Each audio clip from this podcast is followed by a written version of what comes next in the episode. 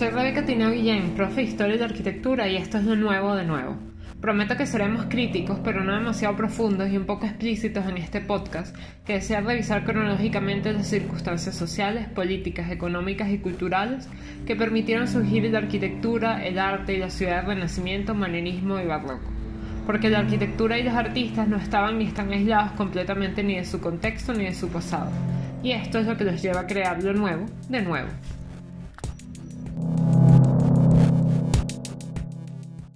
Episodio 6. Mr. Worldwide, Bonarotti y el mundo en crisis de 500.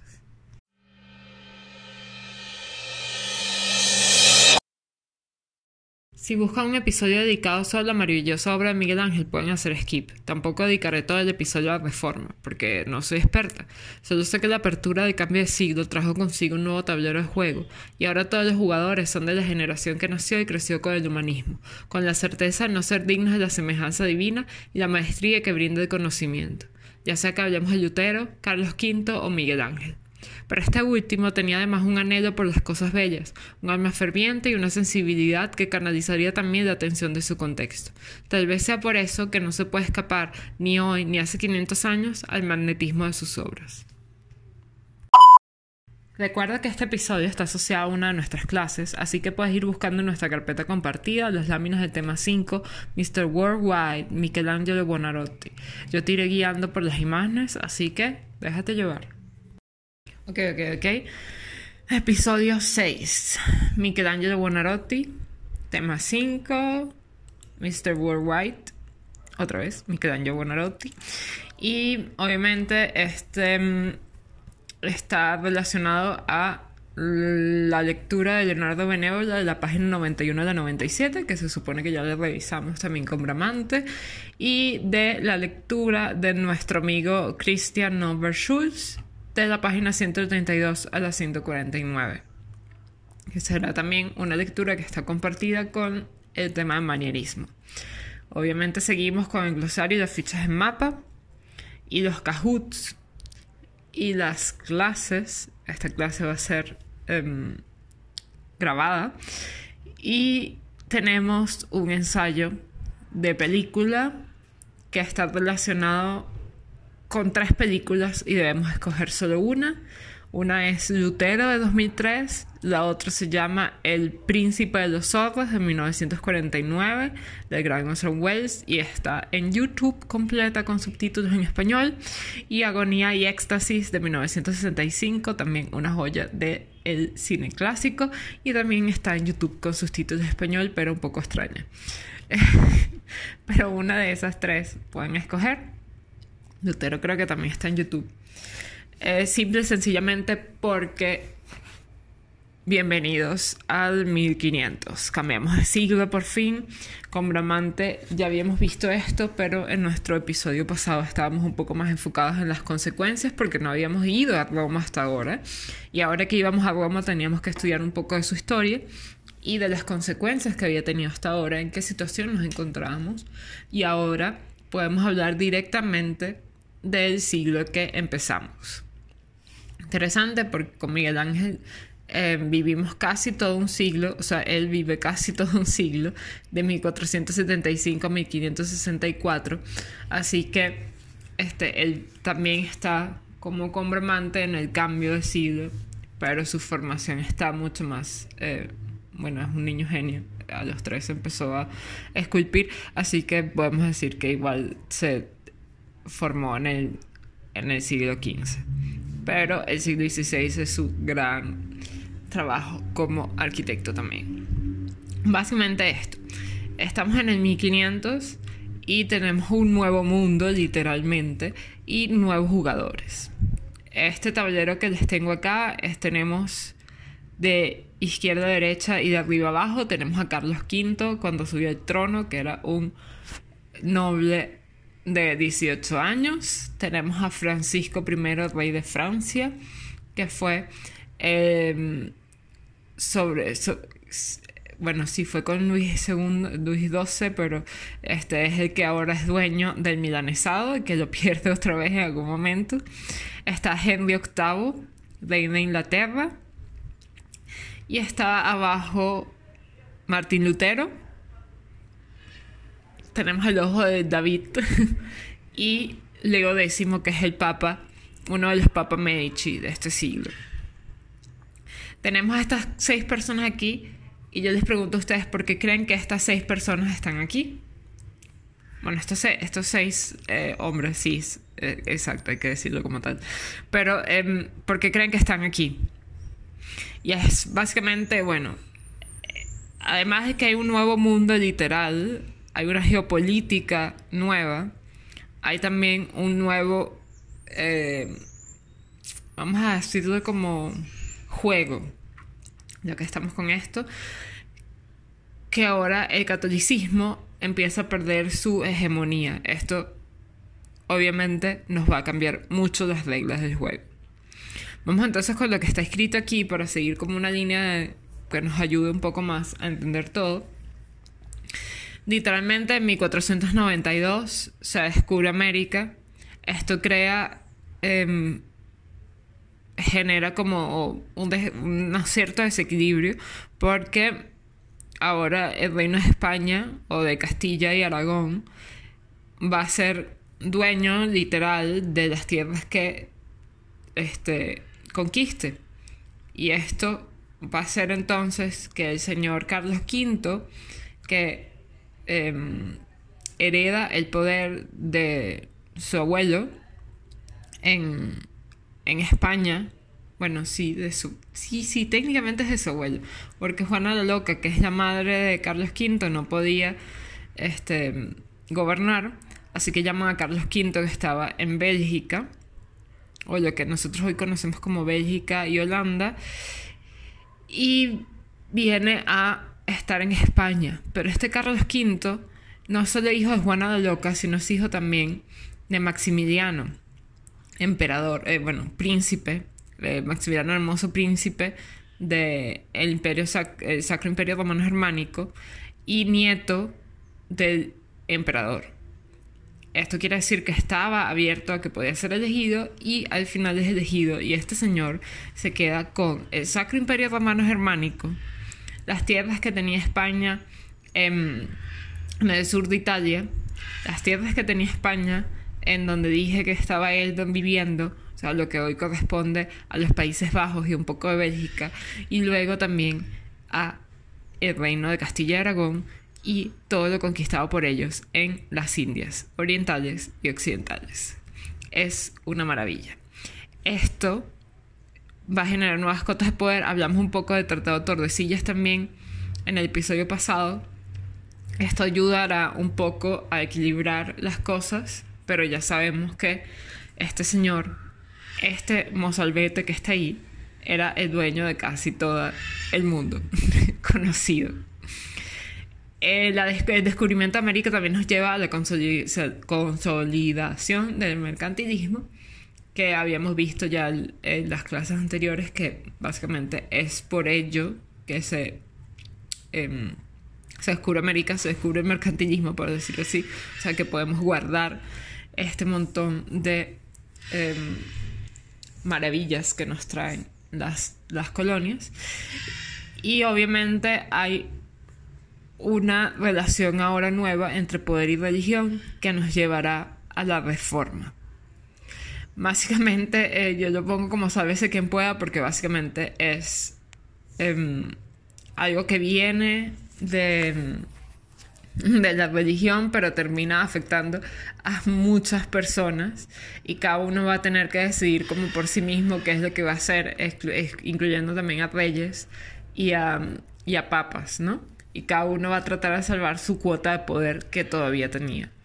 Entonces, esto lo vamos a revisar un poco mejor en las próximas láminas, lo correspondiente a la reforma, pero es importante que tengamos en cuenta de que todo este nuevo hay nuevas divisiones, no solamente que Carlos V esté como a cargo de medio mundo, sino que también este, vamos a tener nuevas divisiones em, correspondientes a la religión. Y mientras tanto, la cultura humanista, la educación humanista, los valores humanistas. O sea, por ejemplo, la individualidad, la búsqueda de conocimiento, em, los valores, algunos valores clásicos, el interés, por ejemplo, por la naturaleza, por el conocimiento de la naturaleza, por el conocimiento de la realidad, etcétera, ya están como implantados en la sociedad de 1500. Y esto lo vamos a ver con Miguel Ángel, que es como un hijo del humanismo, pero también lo vamos a ver con cómo se mueven y cómo surgen estas cosas como la reforma, que también tienen de alguna manera un pie puesto en el humanismo. Entonces, habiendo hablado en, a grandes rasgos de lo que nos está esperando ahora, vamos un poco a, primero a Florencia, que es como fue la cuna de Renacimiento, también fue la cuna de Michelangelo Buonarroti, con la siguiente lámina. Tenemos que tener en cuenta esto que eh, vamos a revisar un poco lo que pasó después de lo que ya sabemos en Florencia. Estamos en 1469, los nietos de Cosimo son los que heredan el poder, Julio y mm, Lorenzo. En 1478 está la conjura de los Pazzi, que por esto es que yo decía que ellos no sé por qué hacen ese cambio entre Pazzi y Albizzi este, en la serie. Y asesinan a uno de los dos, que es Giuliano. Yo siempre le digo Giulio, lo siento. Giuliano, que es el que tenemos aquí en la imagen, que es un retrato post-mortem hecho por Botticelli que es una maravilla. Supuestamente esa, las ventanas abiertas, así vacías, eh, simbolizaban la muerte. Les dejé para que pensaran eso mientras tomaba un sorbo de agua. Em, luego, cuando solamente está eh, Lorenzo, después de la muerte de Juliano, Lorenzo se va a llevar el gran, el magnífico. Este señor se llama el magnífico porque hay como una cierta bonanza, no solo hay como una cierta paz, sino también una bonanza eh, cultural. Eh, están, por ejemplo, estas míticas obras de, de, Botticelli, juego con las míticas porque también hay mucho de mitología en las obras de Botticelli. Hay, por ejemplo, una reedición de la edificatoria Alberti dedicada al Magnífico. Está dentro de todos este, estos años de formación humanista de Miguel Ángel. Miguel Ángel se cría dentro de la corte del Magnífico. Y hay una gran, em, como ya vimos con Cosimo, que de alguna manera fue como el que primero dio ese, ese paso a la, al, hacer el gran mecenas, Lorenzo pasa a, ser, pasa la historia como el gran, el magnífico mecenas. O sea, sin él, tal vez mucho de esto que estamos viendo como consecuencia de los primeros pasos del, del Renacimiento, tal vez no se hubiera consolidado de tal manera. Cuando muere el Magnífico hay un vacío de poder que dura hasta 1494 y ahí y Francia, este, que ya venía, ¿se acuerdan que acabamos de ver que en 1492 todo pasa en 1492, esto es una maravilla. En 1492 el señor Ludovico el Moro ya había perdido el milanesado eh, Milán ante los franceses. Los franceses se les prende las, las ínfulas total y también invaden Florencia. Este, esto les dura poco, pero ayuda a que de alguna manera que se dé todo el mundo cuenta de que los Medici no tienen el poder ahí, hay un vacío magnífico como Lorenzo. Y este, pasan un par de experimentos, por ejemplo, eh, la primera y la segunda república, la segunda es la que tal vez, la primera es interesantísima, porque este trabaja todo este vacío de poder, lo trabaja de alguna manera como llenándolo con leyes y con escritos, y se parece mucho a la República Ambrosiana de Milán, donde eh, el énfasis estaba como en, en, lo, en lo legal, en lo legislativo, no sé. En cambio, la Segunda República tal vez la que nos parece a nosotros como más interesante, es un poco más chismológica, de 1494 a 98, pueden seguir la siguiente lámina, que está basada en la persona de Savonarola. Savonarola era un, un padre em, y ya había, estaba, sí, bueno, pasa por muchas partes, pero él está ahorita ahí en, en Florencia y era muy famoso ya por sus, eh, por sus sermones. los sermones que daba que eran muy críticos con la sociedad del momento. Este, Savonarola pasa como a tener el poder en este vacío de la Segunda República, en este vacío de poder, y hace críticas abiertas al papado, críticas abiertas a los Medici, críticas abiertas a cómo se comportaba realmente la gente en este momento que estaba llena de eh, vanidades, como decía él. Organizó unas ciertas eh, hogueras de las vanidades, que son la imagen que tenemos acá, que es realmente del siglo XIX, pero de alguna manera perpetúa esto de las hogueras, donde toda la gente, em, especialmente las clases altas y los artistas, llevaron un montón de cosas para quemarlas, o sea, para eh, la materialidad eh, representaban esas vanidades que tenían, o sea, dinero, telas, etcétera. Ven que esta gente aquí está vestida, pero al pelo, y están ahí llorando, tristes, porque realmente son unos vanidosos, ¿no? Por ejemplo, Botticelli llevaría incluso parte de sus obras, por ejemplo, estas mitológicas, para quemar en las hogueras de las vanidades. Hay unas obras que solo conocemos porque un señor llamado Vasari, que lo vamos a ver en el episodio que viene, las conoce en el momento en que se hicieron, pero no sobrevivieron por las em, hogueras de las vanidades y por los nazis, creo que también. Pero este, bueno, 1512 em, a 1534 vuelven los señores de Florencia, los Medici. Pero ahora estos señores de Florencia son una maravilla, porque Cosimo dio tanto y Lorenzo también, que el hijo de Lorenzo pasa a ser papa y su sobrino también. Eh, papas Leo X y Clemente VII. Estos dos señores van a ser señores de la iglesia y señores de Florencia. Esto les va a traer una confusión tal política que, por ejemplo, Carlos V, que ya dije que era el emperador y el rey de España. Carlos V se llama Carlos I de España y Carlos V de, eh, del Sacro Imperio Romano Germánico, como sea. Emperador Carlos V y Carlos I de España.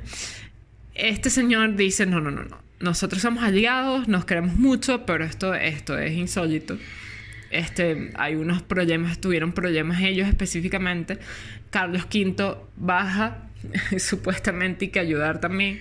Y termina, mm, o sea, sí, termina siendo como peor la solución que la, que, que la cosa, que, lo que, que, el problema que tenían, que había unos republicanos que se estaban alzando contra Leo X y termina haciendo un asedio imperial a la ciudad, incluyendo también un asedio a Roma, que lo vamos a ver era como una forma de, bueno, yo te ayudo, pero como no me caes bien, porque es que no deberías tener tanto poder tampoco, este, eh, aprovecho esta situación como para ejercer mi poder. Esto estamos hablando de 1527 a 1530. Miguel Ángel, por ejemplo, trabajó durante este asedio a la ciudad, que duró más de dos años, en las defensas de Florencia. O sea, este señor estaba dentro del asedio. Esto se puede imaginar que debió haber sido como una cosa tipo eh, eh, eh, Juego de Tronos, ¿no? O sea, a ese calibre. Ok, esto es más o menos básicamente lo que estamos hablando de Florencia. Estamos hablando de que no son tiempos especialmente buenos.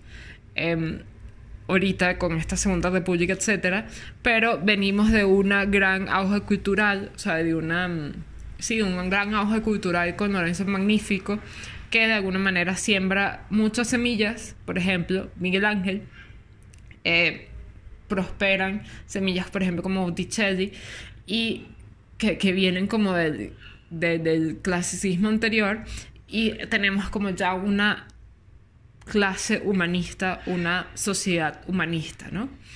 Incluyendo también a personas como Leo X, que están en poder en la iglesia, y personas como Carlos V que están en el poder en casi todos lados, ¿no? Ellos son como... Carlos V era como, no sé, un superhombre. Y en personas como los artistas como Miguel Ángel. O sea, ya hay una cierta este, em, clase humanista, pero es, importante que veamos que esa clase humanista nunca abandona la religión. Y cuando aparece Savonarola, este, por más que ahora nos parezca como ilógico, así que era casi como un fundamentalismo loco, este, es completamente lógico para ellos. O sea, eh, Miguel Ángel era eh, amigo de esa gobernadora, sigue sus sermones, entiende lo que él está diciendo, entiende sus críticas a estas vanidades y a estas superficialidades de, de la sociedad que también se veía, por ejemplo, en Papa. Esa gobernadora este, critica abiertamente al Papa Alejandro VII que es el Papa Borgia, que tenía hijos, que decide que no eran hijos de él, pero tenía hijos, tenía amantes, tenía este, de todo, tenía palacios, etc. Eh, incluso ciudades, porque su hijo conquistó como media Italia, o sea, medio estados papales estaban bajo em, la hegemonía de los Borgia. Entonces estamos teniendo en cuenta de que había mucha corrupción por un lado, que a veces no era obvia, a veces era muy muy obvia, estaba en todas nuestras narices, y por otro lado no habíamos perdido este, esa religión católica, a pesar de ser muy humanistas y muy clasicistas. Esto nos lleva a la parte que yo llamo reforma, religión, humanismo e intereses. Em, abrimos esta línea de tiempo con Alejandro VII, que les acaba de decir, y por eso está el mapa de, de Italia, que está, o sea, en ese momento Italia estaba casi toda bajo el poder de los Borgia y la parte que no estaba bajo el poder de los Borgia estaba bajo el poder de los aliados españoles, porque los Borgia eran Borja españoles. Entonces, este había como una como también una, una forma de, de, búsqueda de poder más allá de eh, la religión. Eh, estamos hablando de poder político, estamos hablando también de, poder económico. En esta clase que vamos a ver, em, y la vimos ya en la clase, o sea, ya se inauguró la clase pasada todo el capítulo de San Pedro. Vamos a ver que San Pedro era una obra súper, súper, súper, súper, súper, súper, súper costosa. Y la iglesia, por más dinero que tuvieran, este, no iba a poder costear esta obra sin eh, generar otros ingresos y los ingresos que se les ocurrió que iban a tener era creando las indulgencias. Esto quiere decir que iban a ofrecer perdón divino a cambio de dinero. Esto técnicamente existe pero ya no se paga por ello. O sea, las indulgencias plenarias siguen existiendo, que son momentos específicos donde se eh, eh, ofrece el perdón de los pecados, de algunos o de todos a cambio de, una penitencia. En aquel momento no había tanto, o sea, sí decían que había penitencia, pero obviamente había que pagar por ella. Y esto se crea como un gran sistema de venta de indulgencias, obviamente para que las arcas de la iglesia se llenen de dinero para poder, este, yo supongo que también comprarían un par de cosas para los amantes, pero básicamente era para San Pedro. Este, esto sucede con Alejandro, con Julio II, con Leo X, etcétera, etcétera. Y esto, cuando estamos como en el tiempo de Leo X, es cuando un em, padre agustiniano en Würzburg, en Alemania, decide que esto es terrible. O sea, eh, tienen, eh, esto habla un poco también como el de la universalidad o del inter, inter, no sé, como el ámbito internacional de la iglesia, que no estamos hablando ya de que estas indulgencias se vendían en Italia, sino se vendían también en todas las partes donde hubiera una parroquia. Y esto llega también a Alemania. Este señor, este, este padre, es Lutero, Martín Lutero, y Martín Lutero era un teólogo excepcional y daba clases en la Universidad de Würzburg. Y él decide colgar estas 95 tesis como un posteo que hizo en una de las, de las puertas de Würzburg, que era donde se ponían los, los avisos, los avisos parroquiales, tipo si buscabas un plomero también lo pondrías ahí y él lo pone. Y son realmente 95 líneas de texto que hablan sobre cómo las indulgencias están muy mal, sobre cómo el Papa se puede equivocar y sobre cómo tenemos que cambiar nuestra forma de ver no solamente nuestra vida acá, sino también cómo nos relacionamos con este Dios, por decirlo así. Entonces, este es, es muy específico. Yo pensé que se los podía leer, y, pero no lo voy a que luego se van a dar cuenta que aquí hubo como un pequeño salto, pero eh, hubo una interrupción, pero aquí estoy. este, básicamente no les voy a leer todas las 95 tesis porque sería un absurdo, pero por ejemplo, este, habla por ejemplo eh, del poder que el Papa tiene universalmente sobre el purgatorio, cualquier obispo cura lo posee, porque el Papa tiene que vender las indulgencias y el, el obispo de la, de la, parroquia no puede dar perdón de los pecados, por ejemplo. Cosas así está hablando. Eh, le voy a colgar las 95 tesis de un link en la descripción del, de, de, este episodio para que las puedan leer. Esta, estas 95 tesis son como más o menos como, eh, bueno, tal vez un post un poco incómodo, pero se, después se nota que la gente está de acuerdo con esto. Muchos de los obispos muchos de los párrocos que están como en ese mismo eh, contexto de, de, Martín Lutero están también de acuerdo. Incluso también este, los, los príncipes electores, o sea, los príncipes de, del, que están bajo el Sacro Imperio Romano Germánico se dan cuenta también que esto es muy funcional para aliviar un poco las cuotas de poder, o sea, porque estamos bajo la hegemonía de la Iglesia Católica y se forma, se empieza a conformar todo un sistema, toda una, una um, discusión en torno a la reforma. El Leo X manda a que se, de alguna manera, esto lo van a ver en la película, no se os va a contar tanto. Eh, básicamente, Martín Lutero sigue en sus 13 sobre que está este, en un, en un punto correcto de su, de su idea y que tiene la libertad y la individualidad de hacerlo, que es muy, muy humanista todo este sentido, de que el hombre es de alguna manera como un hombre pecador, que este, está bien, no tiene que estar vendiendo dinero, pero, o sea, no, no tiene que estar, no, no puede comprar sus pecados con dinero, no puede venderlos, etc. Sino está más que todo en el pecado, hay que redimirlo de otra manera. X lo que es importante acá es que a partir de esas 95 tesis se crea toda una confesión que se desarrolla en, con las bases del catolicismo, pero se contrapone en el catolicismo con muchas otras cosas. Y entonces aparecen personas como... Eh, como, ah, ya va, los nombres, eh, Zwinglio, como eh, Calvino, que están en Suiza y también trabajan en la reforma. Está una la confesión de Habsburgo es muy, muy interesante, que es, esta, se desarrolla eh, más o menos en 1530. Vemos una imagencita acá que esta confesión de Habsburgo se crea como en un concilio que está mm, llamado por el emperador Carlos V, porque Carlos V tenía tremendo pego ahí, porque casi todos, muchos de sus príncipes estaban a favor de la reforma, pero él, siendo también rey de España, este eh, no lo veía con tan buenos ojos, tenía 18 años y no tenía ni la menor idea de lo que estaba sucediendo. Y quería permanecer también en su alianza con Leo X. Así que él trata de conciliar muchas veces todo este, este, este desbarajuste que se le había venido, pero realmente no lo logra.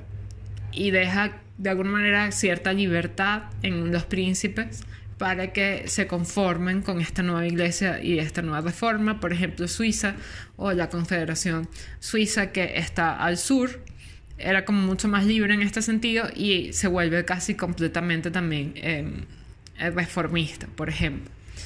Em, voy a leer un poquito porque eh, nada más como que tengan en cuenta como cosas que tal vez son para nosotros así como, bueno, pero ¿qué es esto? ¿Qué, ¿Cuál es la diferencia entonces?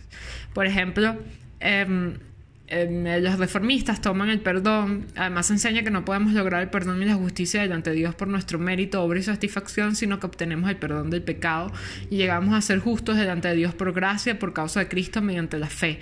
Si creemos que Cristo padeció por nosotros y que por su causa se nos perdonan los pecados y se nos condena a justicia y la vida eterna. Pues Dios ha de considerar imputar esta fe como justicia delante de sí mismo, como dice San Pablo en Romanos 3 a 4.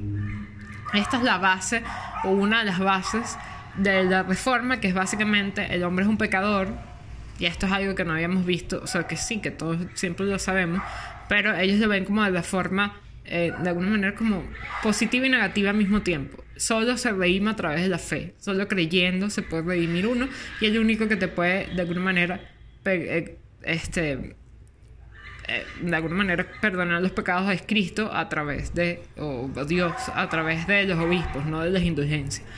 Pero tienen que entender que no es que ahora vamos a, a cambiar, o sea, el hombre va a dejar de ser pecador sino que siempre va a ser pecador y siempre va a estar, va a necesitar de, de, justificación, que es lo que ellos llaman esta doctrina. Por ejemplo, eh, eh, por ejemplo, por ejemplo, eh, todos los ritos cambian un poco, van a ser mucho más austeros. Este, el, gobierno, el, el gobierno civil también ayuda de alguna manera a estructurar toda esta iglesia eh, reformista ellos creen también en el libro verdío, creen, por ejemplo, que en algún momento entraron como en discusión porque creían que las buenas obras no ayudan en nada. Ellos dicen que sí, ayudan a que uno se redima. Y, por ejemplo, hay cosas como el culto de los santos que ellos realmente creen que los santos son una maravilla, pero no son Cristo ni Dios, así que no les vamos a rendir pleitesía. Entonces, estos tipos de cosas ayudan a que se contrapongan a la iglesia católica también les puedo colgar la confesión de Augsburgo, que yo pensé que era mucho más complicada de leer, pero básicamente no. Está también, además, este lo hicieron para eh, Carlos V, básicamente, como para entregársela a Augsburgo, para decirle esto es lo que nosotros pensamos, y se convirtió básicamente eh, como casi como en la confesión de, de los reformistas todo esto empieza como a tener, esto está pasando justo en paralelo con todos los problemas de vacío de poder que tenía Leo X en Florencia, por ejemplo. Está también Carlos V bajando y creando este, con un poco de confusión en Roma y en Florencia, pero justo también con esta confesión de Augsburgo. Este, tenemos que entender también que Carlos V tenía ciertos otros problemas.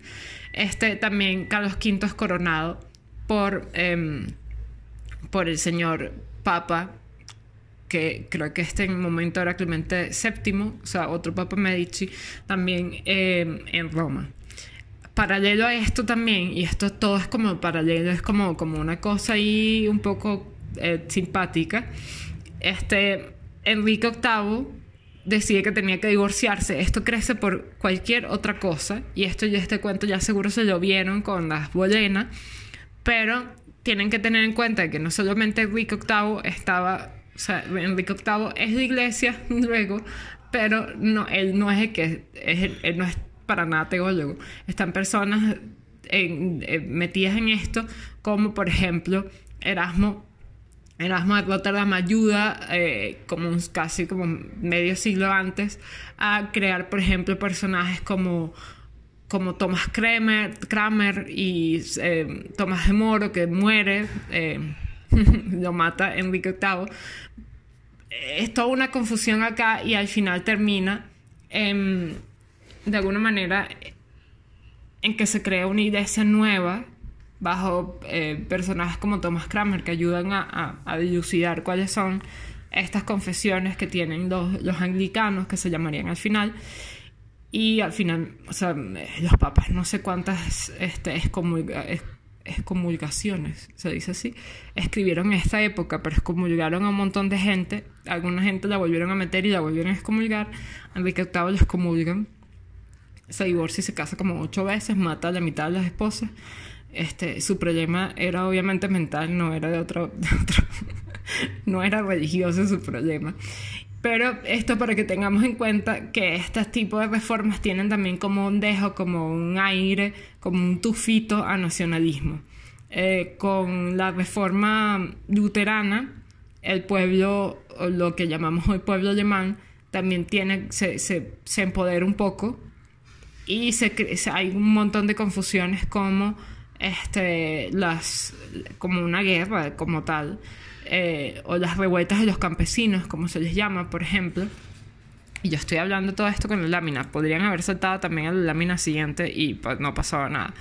Este, estamos hablando también, por ejemplo, de las, de las revueltas campesinas en 1524. Estamos hablando de que si hay entonces una confesión en Alemania, o lo que nosotros llamamos en Alemania, hay otra confesión en Suiza, hay otra confesión en Inglaterra, que todavía no era eh, un Reino Unido, así que este, los escoceses se mantienen en sus 13 y se quedan católicos, a veces algunos calvinistas. Este, em, el señor eh, Lutero creo que uno de sus aportes más importantes, además de esa, de, de, de ponerlo llama esas, con esas 95 tesis, es que traduce completamente la Biblia al alemán, al idioma alemán, cosa que había probado también este, hacer, mm, creo que, ah, lo, olvidé, pero creo que fue Kramer el que ayudó a crear como esta, y me pueden equivocar. Porque estoy segura que me estoy equivocando. Porque creo que también Tomás Moro, Erasmo de Rotterdam ya habían probado esto. Pero ahora entonces, este, cada una de estas confesiones tiene un libro escrito no en latín ni en griego, sino en su idioma eh, que ya están formalizados más que como casi como los conocemos ahora, no tanto, pero la mayoría están formalizados ya como nacionales, como lenguajes nacionales. Entonces esto también tiene cierto tufito a nacionalismo. Eh, en la lámina que nunca les dije que pasaran, pero que pueden pasarle, vamos a ver cómo estaba más o menos el mapa de acuerdo a las confesiones religiosas. Vamos a ver que, por ejemplo, este, este mapa no lo muestra mucho, pero en Francia hay ciertos focos de... Eh, de, protestantes, que son los hugonotes. En España no entraba coquito a eso, eran muy, muy católicos, porque ya tenían, habían tenido sus problemas con los musulmanes, pero vamos a ver que hay como una cierta división nueva, donde el norte va a ser mucho más luterano o mucho más calvinista y el sur mucho más católico. Entonces, esto es importante que lo veamos como también como geopolíticamente eh, teniendo en cuenta que en 1442 a 1563 se llama el Concilio de Trento, eh, la iglesia trata de, vamos a organizar esta pega de alguna manera, no lo logran porque no logran que sea ecuménico, sino solamente para eh, el catolicismo, y eso va a traer consecuencias y las vamos a ver en las próximas clases, especialmente en el barroco. para cerrar esto, vamos a, a revisar un poco eh, qué pasa en Roma en este momento, porque estamos hablando de, eh, como de Roma desde, desde afuera, estamos hablando de, los problemas del Papa en Florencia, estamos hablando de, de cómo Carlos V entró a Roma para este, coronarse, estamos hablando de que eh, Martín Lutero también tuvo como problemas con Roma, pero casi que de carteo. Y esto lo van a ver perfectamente. Si tienen como interés en revisar esta historia de la reforma, véanse Lutero y se les va a quedar mucho más explicado. Y estoy aquí en cualquier caso de dudas específicas sobre el luteranismo, que realmente no es un tema que maneje como soy una maravilla, pero lo que les estoy contando acá es mucho menos de lo que sé, porque siento que debemos saber como lo mínimo para poder seguir, porque si no, este, em, tendría que hacer un episodio solamente de la reforma. Y tal vez duraría casi como el que duró de Bramante, que fue un poco largo. I'm sorry. Este, vamos entonces con, con Roma. Eh, habíamos hablado con Roma que había sido una locura eh, durante el cisma occidente. Eh, Martín V y todos estos papas habían logrado hacer reformas urbanísticas, especialmente, por ejemplo, eh, Nicolás V había propuesto específicamente algo, Alejandro VII, Julio II empezaron a trabajar con Miguel Ángel, con Bramante, este, estamos trabajando también la, la San Pedro, es como esa gran capital cultural, o sea, estamos hablando de mediados de, o sea, en el cambio de siglo, 1505, esta Roma era como esa gran capital cultural, ese nuevo foco de clasicismo. Pero, este, ¿qué estaba sucediendo también, o qué sucedió un poco después? Está el saqueo de Roma, que va a ser una fuga de cerebros y una decepción total para algunos. Este saqueo de Roma son las tropas de Carlos V bajando en, el, en ese problema que tuvo con, con Leo X problema, apoyo, eh, fue todo al mismo tiempo. Y eh, de alguna manera saquean y destruyen Roma. Esto hace que también, esto hace casi literalmente que nuestro capítulo que viene exista. Em, y mientras tanto, está todo este cambios de sensibilidad religiosa.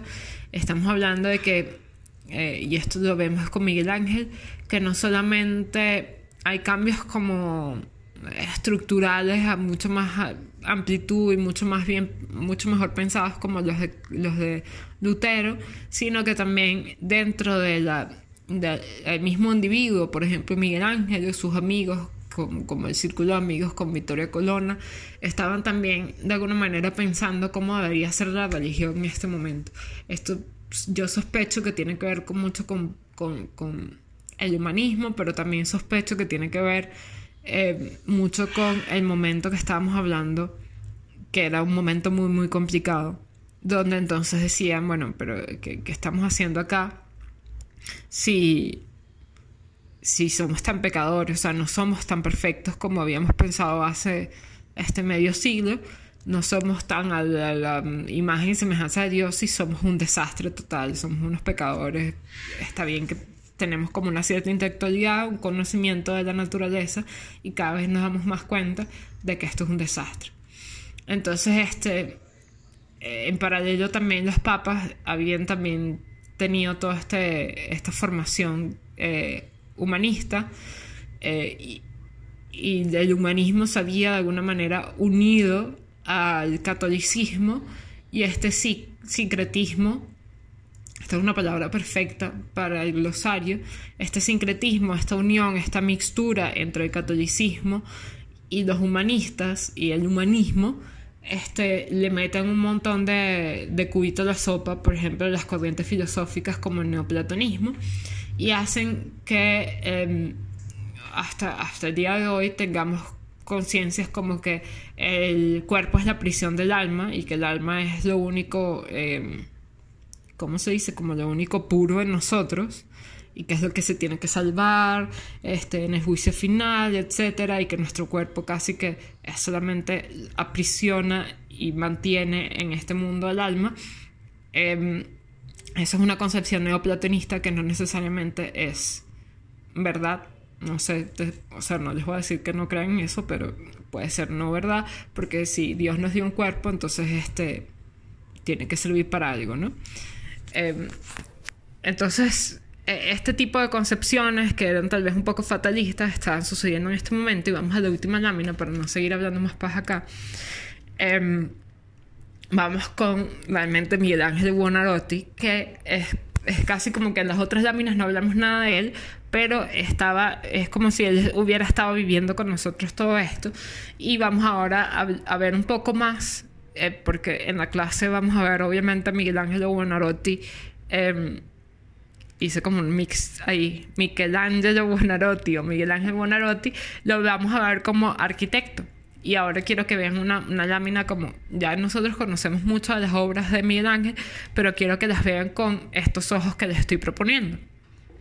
Vamos a proponérselo a que las lean con ojos humanistas, con ojos de un eh, de un pichotino, de un adolescente que se crea, se cría dentro del humanismo, que tiene una afiliación religiosa muy fuerte, es muy, muy devoto, pero a pesar de que es muy devoto, es también un poco em, fatalista con sus creencias de, este, eh, no estoy seguro de qué es lo que estoy haciendo acá, pero eh, soy pecador, soy imperfecto, etc. Y esto me lleva a pensar algunas, o de alguna manera me lleva a pensar considerar, o considerar mucho mi moral, mi ética, etc. Y mientras tanto también está sucediendo algo, que eso es, déjeme que busque un poco una lectura que tengo acá de Bruno Sevi, que habla sobre eh, Miguel Ángel Arquitecto, que dice que los arquitectos y los artistas empiezan a dejan de ser artesanos y empiezan a ser profesionales libres son eh, equiparados, por ejemplo, a intelectuales y poetas. Esto hace que de alguna manera los constrinja a de alguna manera ofrecer sus, sus servicios. Y esto de ofrecer sus servicios los constringe entonces a que hay gente específica que se las tiene que aceptar los servicios. Entonces son estas cortes, son estos reyes, son e-, estos estos clientes, por decirlo así. No es muy, no es muy distinto, y Bruno Sevilla lo dice específicamente, a lo que tal vez tenemos ahorita, pero eh, habla de cómo estos artistas, a pesar de que eran libres, individuales, que tenían una obsesión por el individualismo y en desarrollarse como individuos, que son victoriosos, triunfantes, héroes, genios como Miguel Ángel, universalmente reconocidos, pero tienen que estar siempre luchando con sostraerse de ese mundo frívolo de las cortes, de las Em, de alguna manera dice como la hipoteca de clasicismo, o sea, como ese pago que tiene el clasicismo, que es inherente a esa, de alguna manera como cerrarse socialmente a una restauración religiosa, por decirlo así. Entonces su terreno profesional em, es aquí como dice el mismo eh, Miguel Ángel 1512, con muchos cansancios o con muchos problemas y con miles de sospechas. O sea, hay, es, un mundo como mucho más complicado y que habíamos visto hasta ahora, o que tal vez era así de complicado, pero ahora es evidente porque los artistas están en el meollo del asunto. Y entonces eh, Miguel Ángel, eh, Bruno Sevi dice que de alguna manera nos muestra algo distinto a todos los demás artistas porque tiene unos condicionamientos sociológicos, lingüísticos y profesionales que son comunes a todos los demás, pero Miguel Ángel lo afronta distinto. Entonces nos responde distinto y nos responde muy singularmente y es una singularidad que ahora celebramos, ¿no? Esta singularidad habla mucho de... Eh, su como condición psicológica dentro de las obras. Entonces vemos que obras, pasamos de obras muy perfectas como David de Miguel Ángel, que eh, estamos hablando de que está trabajado en este, en este tiempo clasicista, pero tenemos obras, por ejemplo, como La Pietà, que tiene mucho de psicológico, además de perfecto, o de realista, o por ejemplo Los esclavos moribundos de la tumba de Julio II, que ustedes deben conocer porque tienen uno en eh, siempre se me olvida ese nombre de ese salón, pero está ahí. O por ejemplo el juicio final, que está en la capilla Sistina, que es una locura de, de movimiento y una tiene como una fuerza, por ejemplo ese Cristo este, es, es, es como mucho más este, fighting, que es como mucho más fuerte que lo que nosotros estamos esperando de una religión eh, católica. Entonces, entre ellos están desarrollos de pintura como en la Capilla Sistina maravilloso o por ejemplo el Tondoni que es una Sagrada Familia. Eh, pero no podemos dejar de pensar a Miguel Ángel como alguien que es solamente un artista sino que también es como un artista comprometido. Y que por ejemplo eh, también tiene el don de la poesía como le dice Vasari y em, trabaja como en, esta, en estas poesías como esta que de alguna manera responden también a cómo, ya dejen que tome agua, responden también a lo que él está eh, pensando como artista. Dice, mis ojos que codician cosas bellas, como mi alma anhela su salud, no ostentan más virtud que al cielo aspire que mirar aquellas de las altas estrellas desciende un esplendor que incita a ir tras ellas y aquí se llama amor. No encuentro el corazón nada mejor que lo enamore y arde y aconseje que dos ojos que a dos astros semejen. Habla un poco del concepto eh, neoplatónico de ascender al cielo a través de las cosas bellas y te habla un poco también, voy a leer el otro verso, no tiene gran artista ni un concepto que el mármol en sí no circunscriba, en su exceso, más solo tal arriba la mano que obedece al intelecto. Habla que el artista tiene también como un papel eh, poco más religioso, un poco, o sea, pasa como eh, el umbral de la razón solamente. Habla del concepto, del concepto como lo conocemos ahora, el concepto como de diseño, o sea, hay algo que tengo en mi mente que paso al material y ese material lo va a albergar lo que sea que vayas a hacer. Pero el intelecto o esa eh, tiene como algo que viene arriba del cielo y eso es lo que hace al artista distinto, ¿no? Además del conocimiento. Por ejemplo, em, eh, lo voy a leer un poquito, pero porque va a salir lo vamos a ver en el episodio que viene. Em, a Miguel Ángel lo relaciona mucho con esta, con esta idea de religiosa, ¿no? Y Vasari está muy claro porque es, contemporáneo a él de que los estamos hablando de, que no solo intelecto como ahora, sino que es algo como que viene del cielo, es una locura.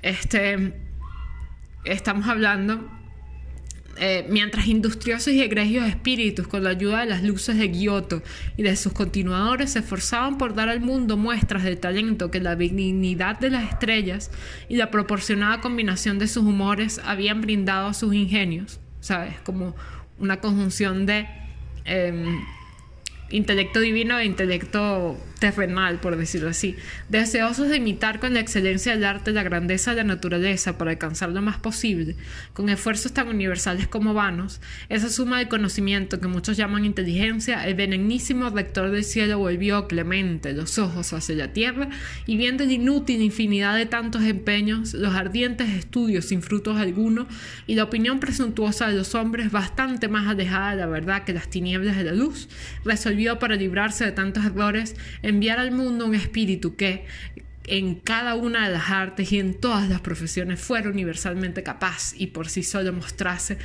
cuál es la perfección del arte del dibujo en materia de línea, contorno, sombra y luz, y diese realce a las cosas de la pintura y con recto juicio obrase en escultura, e hiciese viviendas cómodas y seguras, sanas, alegres, proporcionadas y enriquecidas por los varios adornos de la arquitectura.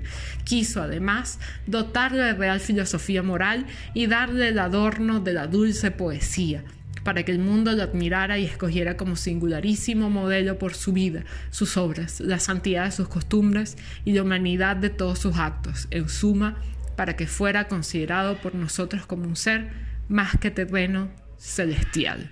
¡Ah!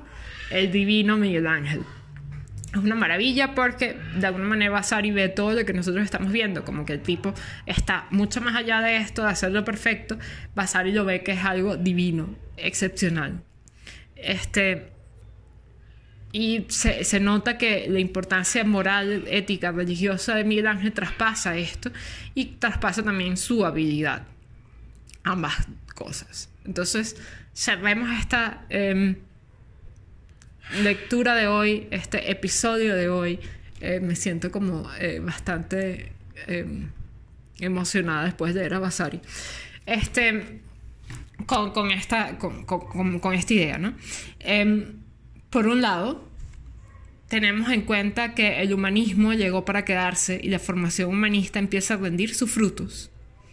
Entonces, em, históricamente vemos al humanismo como antropocéntrico, como agnóstico, pero sigue habiendo ese profundo sentimiento religioso y esto este, entra, puede ser que entre en conflicto o se alimente de neoplatonismo, por ejemplo, pero también empieza a ganar y la religión se torna mucho más humana. Esto hace que surjan cosas como la reforma y surjan cosas como la obra de Miguel Ángel, que es muy humana, pero es muy ética, moral y religiosa.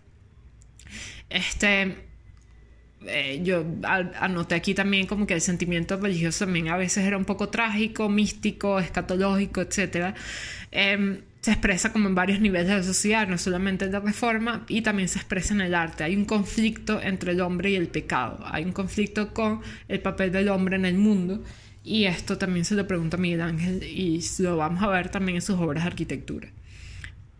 Ahora la pregunta es, ¿cómo sientes tú que este artista, este arquitecto, ese papel ha cambiado hasta ahora? Ustedes se pueden imaginar, por ejemplo, Brunelleschi o Alberti expresando sus sentimientos de manera ética o moral, eh, ese intelectual hecho y derecho que ahora tiene fama. ¿Se lo imaginan en este momento? Em, ¿cómo, ¿Cómo crees que esto permite que surjan, por ejemplo, personas como Miguel Ángel, eh, que ahora tienen unas herramientas mucho más, em, por decirlo así, o mejores herramientas para expresarse en distintos medios. Y eh, sí, bueno, esta era como una de las preguntas. Hay como una cierta inestabilidad, inseguridad, conflicto. Eh, y el artista de alguna manera no se queda al margen de esto. ¿Cómo te imaginas tú que podemos aprender de esta situación?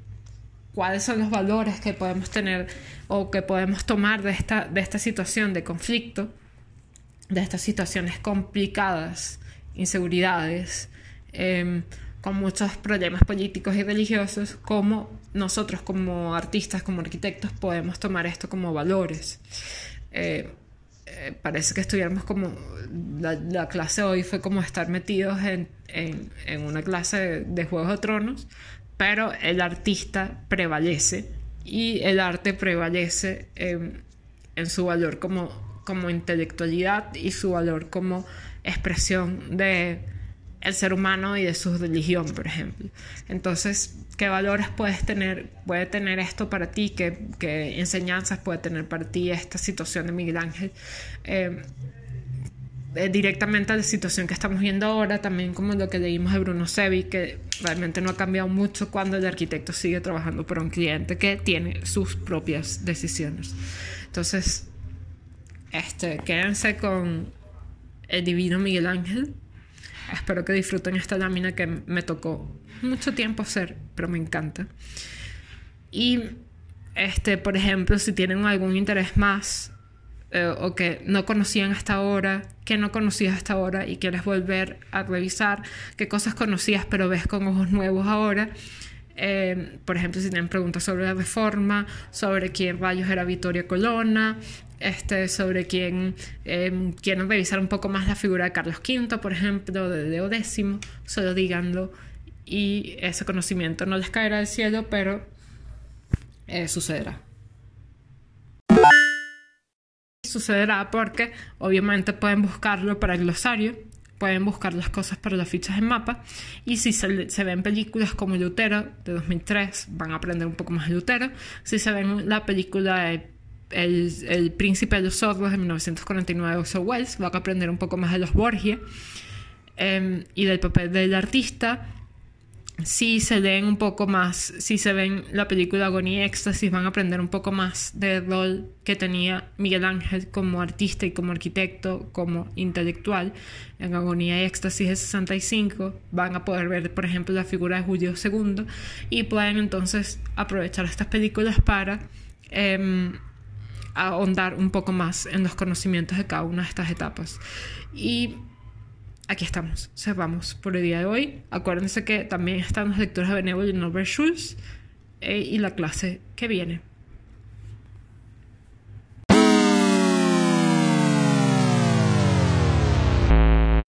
Esto es todo por este episodio de Lo Nuevo de Nuevo. Pero estoy clara que esta no es la última palabra, así que no dudes en dejarme tus comentarios o preguntas. ¿Quieres saber algo más sobre un tema? ¿Quieres complementar o discutir sobre algo? Sígueme, déjame un voice y empecemos el diálogo.